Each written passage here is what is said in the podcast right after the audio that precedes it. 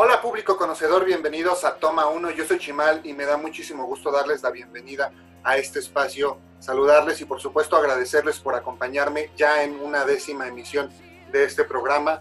En verdad que es un placer poder estar compartiendo con ustedes mis opiniones sobre cine y otros temas de interés personal que estoy seguro comparten conmigo. Antes de comenzar me gustaría rápidamente nada más hacer algunas aclaraciones sobre los programas pasados, hay sobre algunos datos que di mal que creo que es importante rectificar para poder tener la información correcta. Primero que nada, la película Tiempo Compartido, yo les había dicho que la podían encontrar en Amazon Prime Video, yo ahí la había visto, pero ahí ya no está disponible, entonces está en Netflix por si quieren echarle un ojo e igual darme sus comentarios acerca de la misma, ahí la pueden encontrar. Paradas Continuas, esta película que reseñamos también en la emisión de cine mexicano, que fue la pasada, no fue dirigida por Gloria Calzada, ahí fue un error de mi parte. Ella fue la productora, pero la película en realidad fue dirigida por Gustavo Loza, quien de hecho también eh, coescribió el guion. Igualmente, platicando ya hacia el final de esa emisión, estuvimos hablando sobre Los hijos de Sánchez, eh, que fue escrito por Oscar Luis. Yo les platicaba que no sabía si este autor y antropólogo aún vivía, la realidad es que no. Ya van a ser 50 años que falleció, de hecho el 16 de diciembre serían 50 años de su fallecimiento, falleció en 1970, entonces pues bueno, ya, ya no será posible platicar con él sobre su obra, pero sí será posible revisar la misma y leerla. Entonces, si quieren encontrar el libro, está por ahí en varias librerías de prestigio. De hecho, pues ahí nada más este, buscan en Google Los Hijos de Sánchez. Incluso hay una edición conmemorativa eh, por los 50 años de la obra que seguramente les puede agradar. Asimismo, hablando sobre la censura de esta obra, mencioné que eh, bueno, fue censurada durante el sexenio del presidente Adolfo Ruiz Cortines. Esto también eh, es un error de mi parte, ahí se me fueron las patas. La censura surgió durante eh, más bien el sexenio de Adolfo López Mateos, que es justamente el tiempo en el que se publica el libro, ¿no? en los años 60, inicio de los años 60, entonces pues nada más para tomarlo en cuenta. Y ahora sí les recuerdo que en Facebook me pueden encontrar como Toma 1, y en Twitter como arroba chimalito08 para revisar información sobre cine que estoy publicando ahí, algunos videos de música también, por supuesto todos los podcasts que pueden encontrarlos en Spotify, también estamos en Anchor, estamos en Google Podcast para que puedan descargar los episodios o escucharlos eh, pues mientras están manejando, mientras trabajan, en casa, donde sea que me escuchen, pues ahí podemos intercambiar algunas ideas sobre cine y demás. Y eh, pasando igual al momento, a la hora de los saludos, me gustaría enviarles un saludo a, Daniela y a Jorge, igual dos amigos muy queridos, que espero que pronto podamos volvernos a encontrar y pasar algunos momentos agradables como los hemos pasado anteriormente, ahí echando eh, pues quizás algún drink o algo y platicando. Pero bueno, eh, un saludo y un abrazo para ustedes. qué bueno que hayan escuchado el programa y que les haya gustado esa emisión en donde platicamos de 50 First Dates. Igual cualquier comentario, cualquier sugerencia, pues es súper bienvenida. Y, bueno, ya pasando igual a temas, ahora sí de cine y de entretenimiento, voy a empezar reseñando una serie, una serie que pues obviamente ya había yo escuchado de ella, que me había yo resistido a ver, por cierto, ahorita les platico por qué, y que recientemente me recomendó un amigo muy querido que es Adat Reyes, y entonces pues decidí darle una oportunidad, igual junto con mi esposa que me mencionaba de hay que verla, hay que verla, por tal cosa, ¿no? Y, bueno, justamente esa serie es The Mandalorian. ¿Por qué no la había visto yo? Primero porque la verdad es que al no tener Disney Plus aquí en México, como que no se me antojaba estarla eh, buscando a lo mejor en algún sitio de estos que luego suben las series y demás. A veces la calidad con la que se sube no es muy buena, entonces pues eso siento que afecta un poco la apreciación que podemos tener sobre la obra, sobre la historia. Eh, y bueno, entonces en ese sentido como que me había yo resistido. Y también me había resistido porque Star Wars es una saga a la que yo le tengo muchísimo cariño, es una de las culpables, es una de las películas culpables que, de que yo sea un amante del cine, entonces temía quizás decepcionarme, ¿no?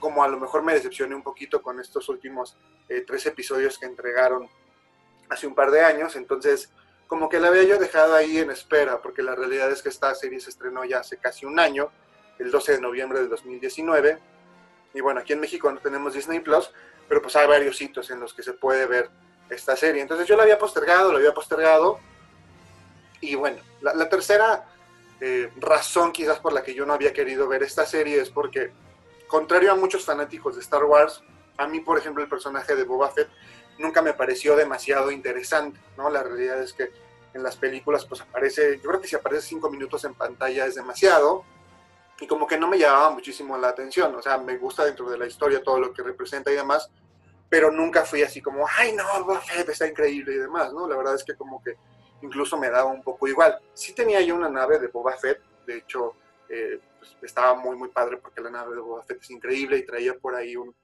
este, pues un muñequito, una réplica de Han Solo congelado en carbonita, pero más allá de eso nunca fui muy fan. Entonces como que ver una historia de un este, pues miembro del equipo de Boba Fett a mí no me llamaba de inicio mucho la atención, ¿no? Pero sobre todo creo que era este miedo a desilusionarme, entonces la había postergado, la había postergado. Finalmente platicando con mi esposa, no, hay que verla porque Baby Yoda y demás, y se ve lindísimo, entonces eh, tengo muchas ganas, ¿cómo ves que la veamos? Y entonces eh, se me ocurrió pues, buscarla, obviamente, ¿no? De hecho, ahí le pregunté a mi amigo, oye, ¿dónde la viste? Y demás, y encontré ahí en un sitio, entonces la empezamos a ver. La realidad es que pues, es una serie muy cortita, son ocho capítulos, eh, fluctúan entre los 30 40 minutos, y cuenta la historia de Din Djarin, que es justamente un mandaloriano, un cazarrecompensas, del cual pues obviamente tiene muchísimas misiones. En una de esas le encargan una misión especial en la que, bueno, se va a encontrar con este personaje que fue bautizado así popularmente y por la generalidad como Baby Yoda, pero cuyo nombre en realidad es el niño, ¿no? Este, y que pues se ganó el corazón de muchísima gente alrededor del mundo porque pues es un, es un Yoda, ¿no? Es un eh, personaje de la especie de Yoda así en pequeñito, y que bueno, está así como muy cute. Entonces, creo que eso fue lo que llamó la atención de muchas personas que no son propiamente fans de Star Wars. Ahora, para quienes sí somos fans, lo que creo que nos gusta es, y que me lo mencionó mi amigo, es esta vuelta al universo de Star Wars que nosotros conocíamos, quizás con historias y lugares que nos parecen cómodos, que nos recuerdan ese Star Wars que vimos cuando éramos a lo mejor chavitos y del cual nos enamoramos y que nos hizo enamorarnos del cine y de estas historias. En ese sentido creo que la historia está bastante bien construida. En algún momento eh, sí se puede volver un poco repetitivo como el formato de los episodios, que son como pequeñas misiones en las que este personaje principal, este mandaloriano, eh, pues va como sorteando ciertos obstáculos para poder eh, mantener a salvo al niño, pues para poder también como subsistir y obviamente pues seguir hasta cierto punto con su vida de recompensas, Pero más allá de eso, creo que la serie funciona muy bien. Creo que el personaje principal, que es eh, Din, Din perdón, o el Mandaloriano, es bastante atractivo. Es una especie como de western espacial, ¿no? Y obviamente de ópera espacial que sigue pues la misma premisa de Star Wars. Entonces, en ese sentido, creo que está bastante interesante, está bastante divertida, es amena. La verdad es que los episodios eh, a los 12 nos pasaron muy rápido Igual nos aventamos la serie en un fin de semana, nos encantó. Y bueno, ya se está preparando, bueno, no se está preparando, ya está a punto de estrenarse la segunda temporada a finales de octubre de este año. Y bueno, cuando eh, Disney Plus llegue aquí en México a mediados de noviembre, pues seguramente podremos contar con ella. Entonces, para pues revisar qué sigue con estos personajes, que creo que están bastante bien construidos y creo que sí, justamente nos hacen recordar ese Star Wars del que muchos eh, nos enamoramos, ¿no? Adicional, vale la pena mencionar que la serie fue creada y está escrita también eh, por John Favreau, este pues actor diagonal, director que hemos visto desde Friends, ¿no? Hasta la película del chef. Eh, también lo vimos ahí en, unos, este, pues no cameos, pero unos roles de soporte en las películas de Iron Man Iron Man, perdón, como Happy Hogan, y de hecho fue el, director de estas dos primeras películas de Iron Man con Robert Downey Jr., y también ha dirigido, por ejemplo, El Rey León, estuvo a cargo del libro de la selva, ahorita está muy pegado, ¿no? Con Disney y, bueno, obviamente con Marvel y con Star Wars, que es un tipo que a mí, la verdad, me parece bastante talentoso, su trabajo me gusta, su visión me gusta, y bueno, junto con él, digamos ya en la parte de la actuación o en el talento actoral, tenemos a Pedro Pascal, que igual me, cae muy bien, lo vamos a ver en Mujer Maravilla en 1984, lo vimos en Game of Thrones como Oberyn Martell, este personaje que creo que todos los fans de Game of Thrones nos cayó increíble y nos enamoramos de él, tanto en la serie, por supuesto también en los libros. Está Carl Weathers, a quien recordamos como Apollo Creed en la saga de Rocky, ¿no? Eh, que por cierto, que por cierto viene ya Rocky se estrena ahora en octubre, todos los, la saga de Rocky, todas las películas que tienen que ver con este personaje se van a estrenar en Netflix y por ahí mi amigo Roberto, igual que le mando un saludo y un abrazo, me dijo, te las vas a echar, es casi como un reto, entonces vamos a considerar la posibilidad de hacer un maratón de Rocky para poder platicarlo aquí con ustedes en Toma 1. Y, bueno, volviendo a The Mandalorian, también está Gina Carano, que hace pocos días estuvo envuelta ahí en una polémica por unos tweets y demás. Está Nick Nolte, en un personaje ahí un poquito extraño, que, seguramente podrán identificar, porque aparte se parece físicamente a él. Está Werner Herzog, está Giancarlo Espósito, que eh, en un papel antagónico, como lo hemos visto en otros más. Y bueno, por ahí también está Taika Waititi, no me acuerdo, creo que sí es Taika Waititi, que hizo Yo-Yo Rabbit y otras películas. Igual tiene una increíble que se llama Lo que hacemos en las sombras, pero lo platicaremos más adelante. Él este, está ahí también en un papel especial, entonces creo que en ese sentido el, el reparto hace muy rica la serie. El papel que hace Pedro Pascal está bastante interesante, está bastante bien construido y creo que si ustedes son, al igual que yo, fans de Star Wars, les va a gustar. Y justo como lo platicaba con mi amigo, ¿no? Él me decía, es que incluso mi esposa, ¿no? Eh, que igual le mando un saludo, no le gusta Star Wars y de, y de repente pues le encantó la serie, entonces sí vela y la verdad es que sí es una buena recomendación. Si no la han visto, véanla. Si ya la vieron y quieren esperar el, estreno de la segunda temporada, pues igual vale la pena revisarla de nuevo para estar actualizada. Les puedo contar que nos gustó tanto la serie que ya tenemos nuestro peluche del niño aquí en casa para poder este, jugar con él. De hecho, lo tengo aquí conmigo a mi lado mientras estoy grabando este podcast. Pero bueno, ya tenemos ante Mandalorian. Eh, obviamente los canales para verlo son Disney Plus. Y por supuesto, pues hay algunas eh, páginas que ofrecen contenido de manera gratuita. Continúo en este marco del mes de septiembre y en el que seguimos recomendando algunas películas mexicanas. Hace poco también tuve la oportunidad de ver una vez más en mi vida eh, Si yo fuera diputado, protagonizada por Mario Moreno Cantinflas una película del año 1952 dirigida por Miguel M. Delgado, quien también dirigió otras películas de este actor del cual ya habíamos hablado en una ocasión anterior, y lo acompañan en los roles protagónicos Gloria Mange, Andrés Soler, también por ahí está Alejandro Changuerotti, tremendo actor, y otros actores que vemos o que son recurrentes en la filmografía de este actor mexicano. Una película con una premisa, pues en apariencia simple, pero con una tremenda carga social. Es la historia de un peluquero en un barrio eh, popular, como existen tantos en la Ciudad de México y en el resto de, de los lugares que hay en el país, ¿no? Y como existen y como existían, en el cual, pues él es una especie también de aprendiz de leyes con Andrés Soler, ¿no? Pues está como en el camino a convertirse en un abogado y bueno, defienden juntos algunas causas que consideran justas, por lo tanto empiezan a tener cierta popularidad y en algún momento consideran que es buena idea lanzar a Cantinflas eh, para diputado, ¿no?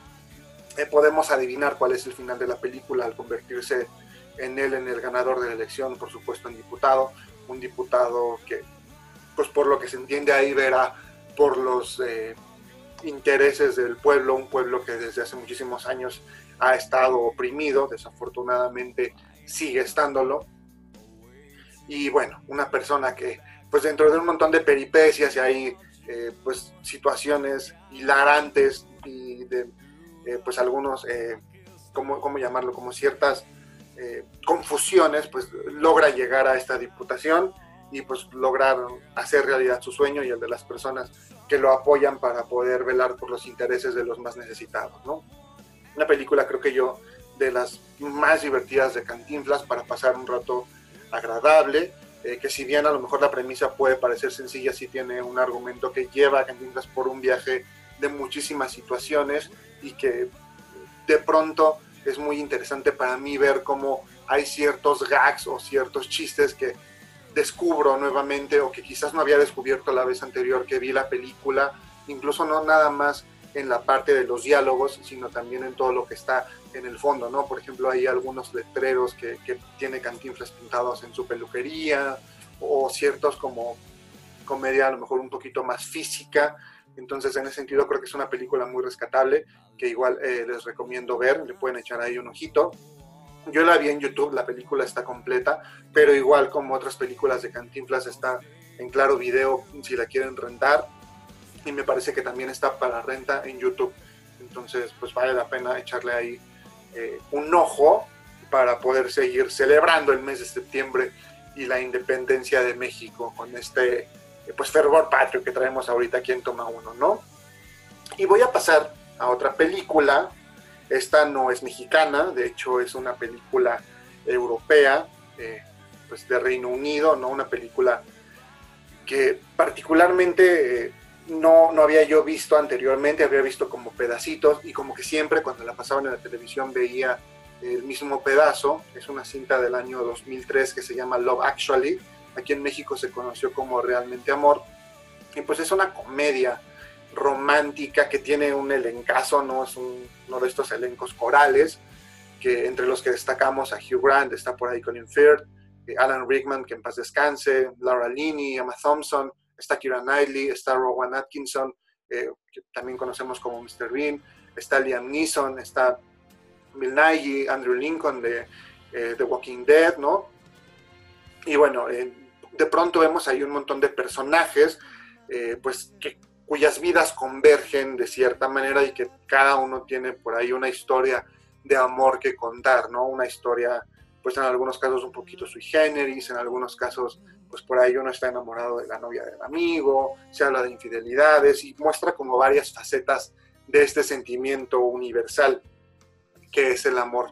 La verdad es que yo no había visto esta película, ¿no? Les repito que pues, cuando salió como que no me llamó la atención, aparte estaba yo muy escuincle y en ese tiempo veía yo otro tipo de cine, pero pues en estas eh, sábados, ¿no? Fines de semana, en pareja, pues ¿qué veamos? Pues vamos a ver esta, ¿no?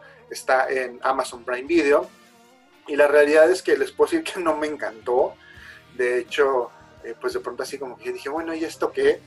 Y, les voy a decir porque creo que estoy más acostumbrado al tipo de chick flicks o comedias románticas de este lado del charco, ¿no? Y me refiero, por supuesto, al cine de Hollywood. Es una película al estilo de A él no le gustas tanto o de Día de los Enamorados, pero pues más lenta en su ritmo, ¿no? De pronto el humor inglés tampoco es para todos. A mí en lo, personal me gusta, pero en este caso como que no lo entendí muy bien, entonces me costó un poquito trabajo seguir la trama y la realidad es que el que no la disfruté muchísimo. Sin embargo, creo que vale la pena que a lo mejor le den una oportunidad ahí en algún este, pues, momento que tengan para ver una película que es una comedia romántica, pero sí les puedo decir que en mi caso no la recomendaría mucho, ¿no? Ahora que si ustedes quieren pues ver algo de esto, bienvenido y que la disfruten. Y bueno, en esta película se puede escuchar en alguna escena una versión de All You Need Is Love de los Beatles, esta banda tan emblemática y tan famosa a lo alrededor de todo el mundo. Y justo pensé que era buena idea rescatar esta canción para esta emisión de Toma 1 Espero que la disfruten mucho. Los voy a dejar con All You Need Is Love. Y regreso enseguida para seguir hablando de cine y otros temas.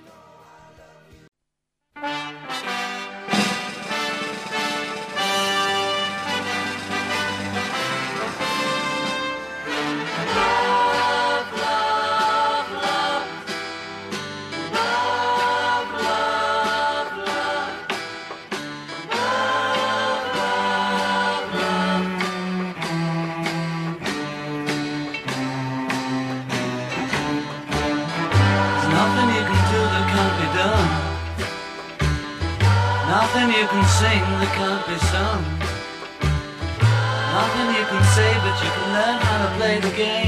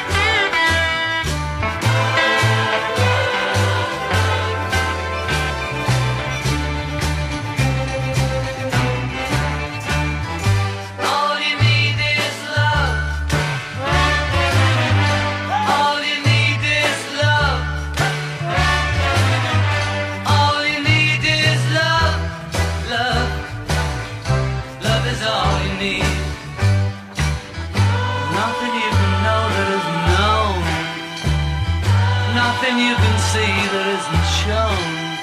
There's no way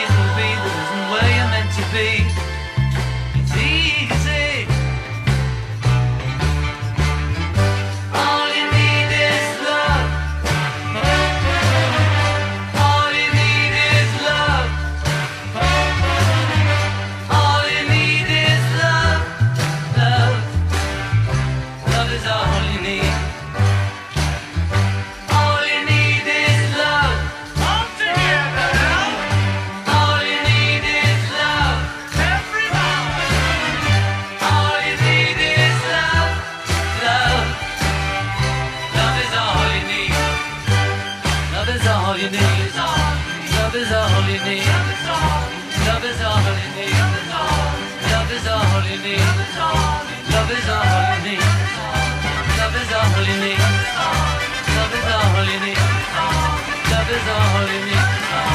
Love is all you need.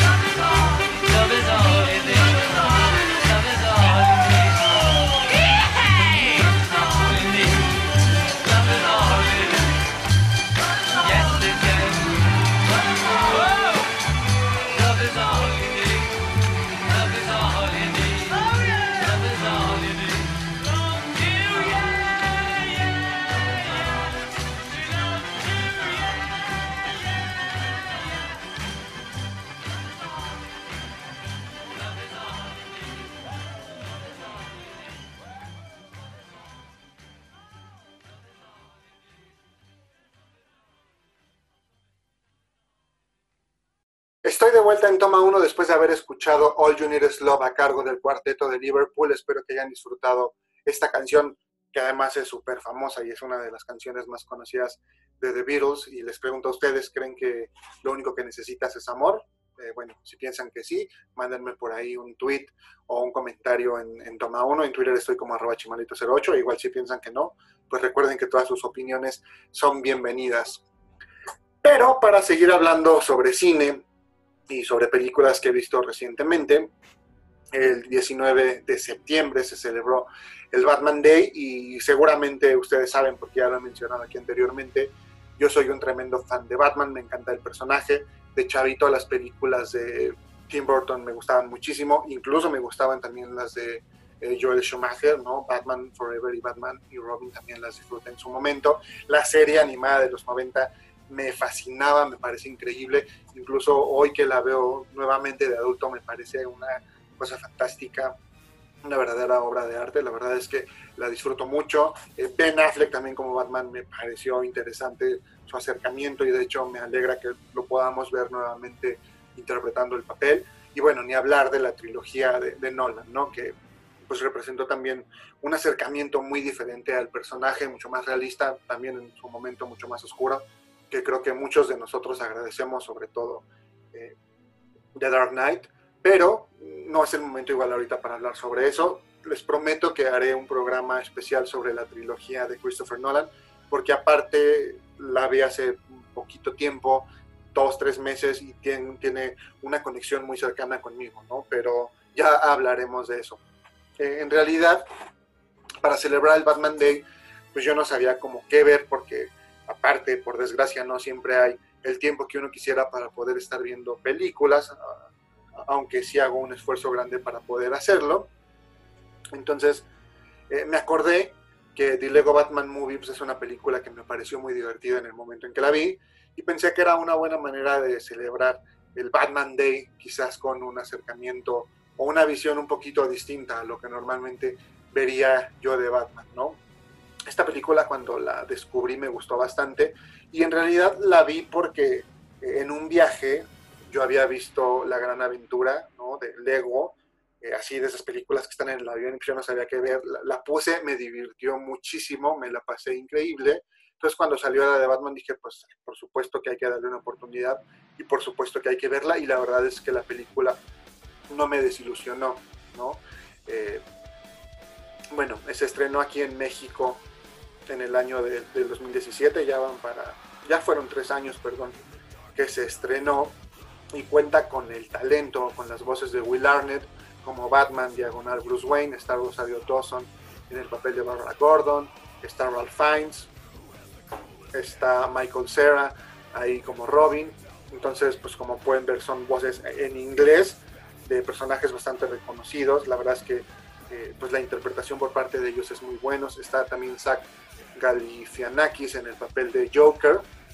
Y lo que a mí me gustó muchísimo de esta película es pues el tono irreverente que tiene para eh, acercarse a Batman, para contar una historia eh, pues más allá de la aventura y más allá de eh, pues el superhéroe, quizás un poquito adentrarse más en la psicología del personaje y abordarla con muchísimo humor, autoparodiando a, a, Batman, ¿no? mofándose incluso de lo que se ha hecho en, en cine, en televisión, y también a, a, la, a, la, par, ¿no? A la vez rindiendo un homenaje a todas esas obras previas de Batman que todos conocemos y que aparte les tenemos un tremendo cariño, ¿no? Entonces, en ese sentido creo que la película rescata muchísimo todo lo anterior, le da un nuevo enfoque y nos da una idea y un acercamiento muy fresco a Batman, sobre todo desde la parte eh, pues un poquito más psicológica y poniendo ¿no? en evidencia muchas cosas que ya muchos eh, pues habíamos quizás advertido sobre el personaje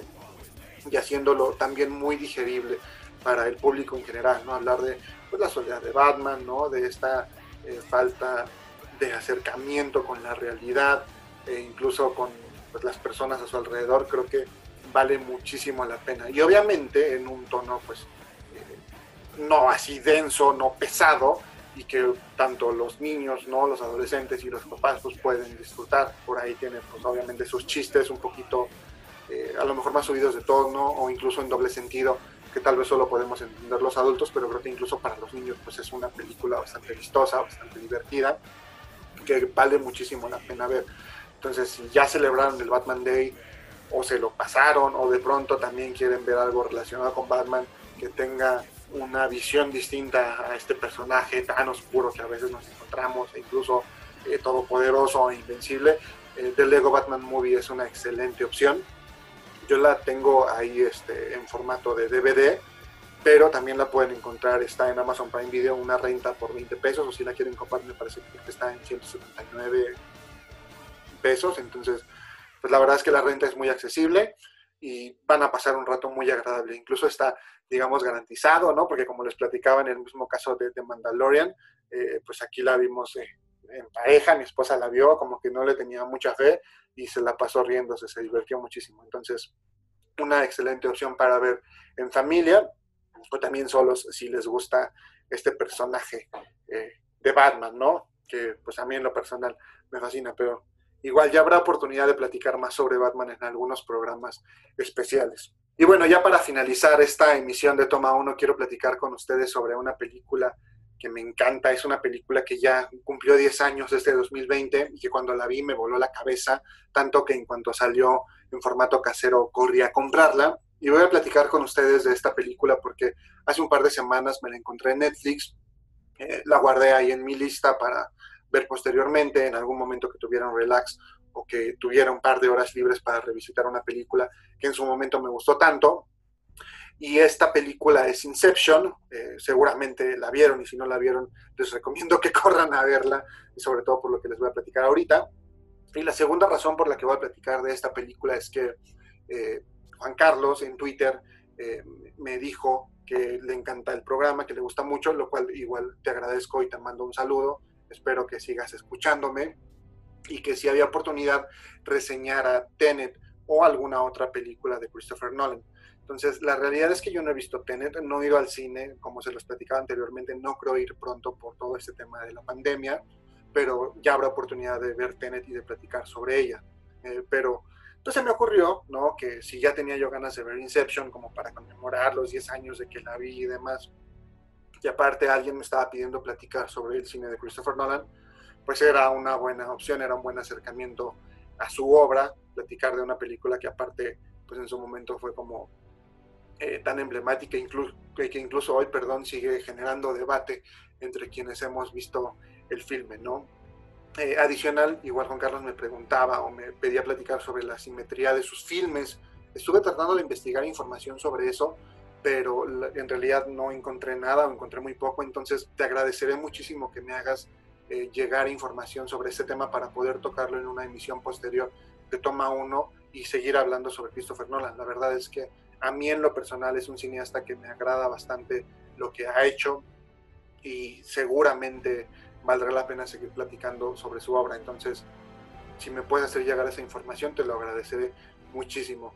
Pero pasando ya como tal al tema de Inception o el origen como se llamó aquí la película, es una película eh, justamente dirigida, escrita y también producida por Christopher Nolan, a quien pues ya le debemos varias obras bastante interesantes y la protagonizan Leonardo DiCaprio, Ellen Page, Joseph Gordon-Levitt, eh, Ken Watanabe, Tom Hardy, Marion Cotillard, eh, Cillian Murphy, está también por ahí Tom Berenger y Michael Caine. Como pueden ver, muchos son actores recurrentes en la filmografía de Christopher Nolan, ¿no? Estamos hablando de Joseph Gordon-Levitt, eh, perdón, de Marion Cotillard, de Cillian Murphy, también Michael Caine, que pues, lo vemos igual en Batman, eh, Tom Hardy, que también pudimos verlo en The Dark, en Knight Rises, perdón. Entonces, eh, es una película que a mí en lo personal me encantó eh, por el tema que trata, ¿no? Que hablan sobre los sueños y los sueños dentro de los sueños. Entonces, en ese sentido, em, me pareció muy interesante el planteamiento que hacen, sobre todo al ser yo alguien que se siente tan atraído por la ciencia ficción y por estas preguntas eh, trascendentales, ¿no? Que todos los seres humanos me parece que nos hacemos en algún momento. Entonces, en ese sentido, ver una película que tratara esos temas me pareció increíble, más allá de lo visualmente impactante que puede ser en algunos momentos, creo que sobre todo lo que hay detrás y lo que está en esas preguntas que todos nos hacemos sobre los sueños y la realidad es lo que más me llamó la atención, ¿no? Es decir, el preguntarte en algún momento si lo que a lo mejor estás viviendo no es en realidad el sueño y cuando duermes y sueñas no es tu vida real. Entonces, en ese sentido creo que eh, me pareció muy atractiva la idea y muy atractivo el planteamiento que hace Christopher Nolan en esta película, ¿no? Y bueno, igualmente hablando de esta parte de los sueños dentro de los sueños, que seguramente les ha pasado, el estar soñando que está soñando es algo eh, que también a mí me pone un poquito los pelos de punta, ¿no? Y me hace preguntarme muchísimas cosas acerca de mi propia existencia y acerca de mi propia realidad. Entonces, creo que es una película que vale muchísimo la pena ver, como ya les dije, está en Netflix. Creo que vale la pena sobre todo verla con atención, prestar atención a los detalles, a todos los eh, como pistas que te va dejando ahí la película, eh, y por supuesto a la psicología de los personajes, que aparte me parece muy interesante, ¿no? En el caso de Leonardo DiCaprio, eh, que hace este papel de, Tom Cobb, que es un extractor de información en, los sueños, ¿no? Que eso es como la premisa de la película, pues toda la culpa que él puede llegar a sentir, todos estos sentimientos eh, que, él tiene cargando, esta imposibilidad de dejar ir a una persona que ya partió, esta dificultad que tiene para relacionarse pues, con las personas a su alrededor y por supuesto de no saber distinguir entre los sueños y la realidad, creo que lo hacen muy interesante, ¿no? Asimismo, bueno, Marion Cotillard en el papel de su esposa, creo que eh, también le aporta ahí un contrapeso muy interesante y pues todo el reparto alrededor de ellos eh, también hacen que la película sea mucho, muy sólida, cada quien en su papel creo que está perfecto y, y representan justamente lo que se necesita dentro de la película que, como les repito, vale la pena ver. Si tienen de pronto dos horas y media libres en las que puedan estar pues en este relax y con la mente abierta si es que no han visto eh, Inception se los recomiendo tremendamente. Creo que es una película que vale muchísimo la pena.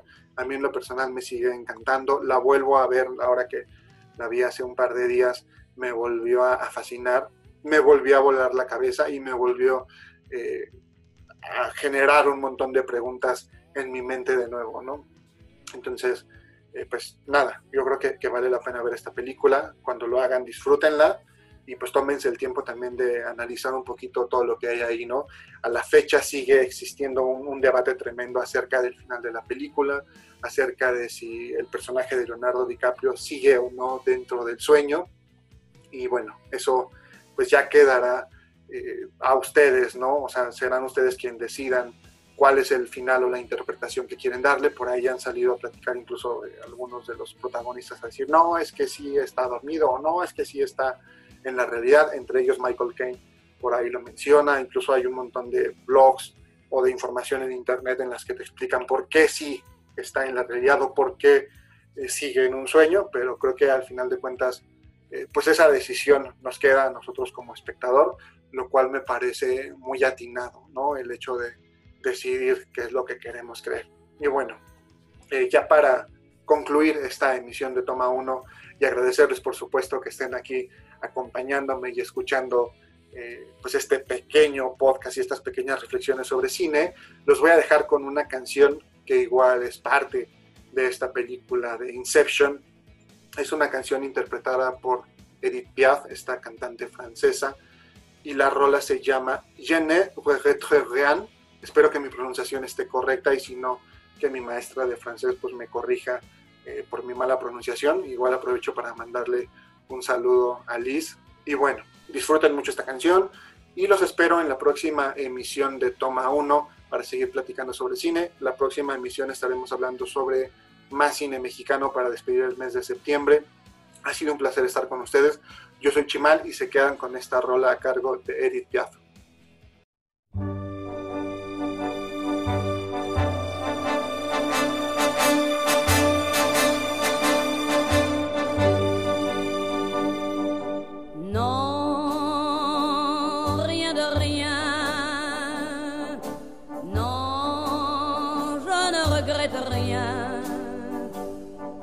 Ni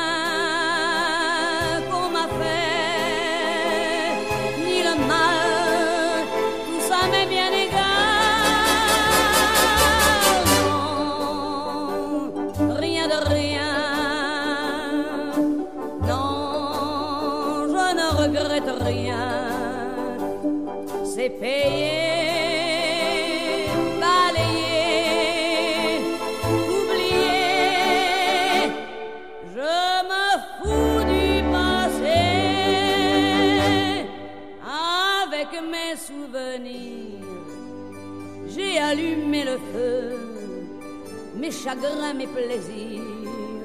Je n'ai plus besoin de balayer les amours avec leur trémolo, balayer pour toujours. Je repars à zéro.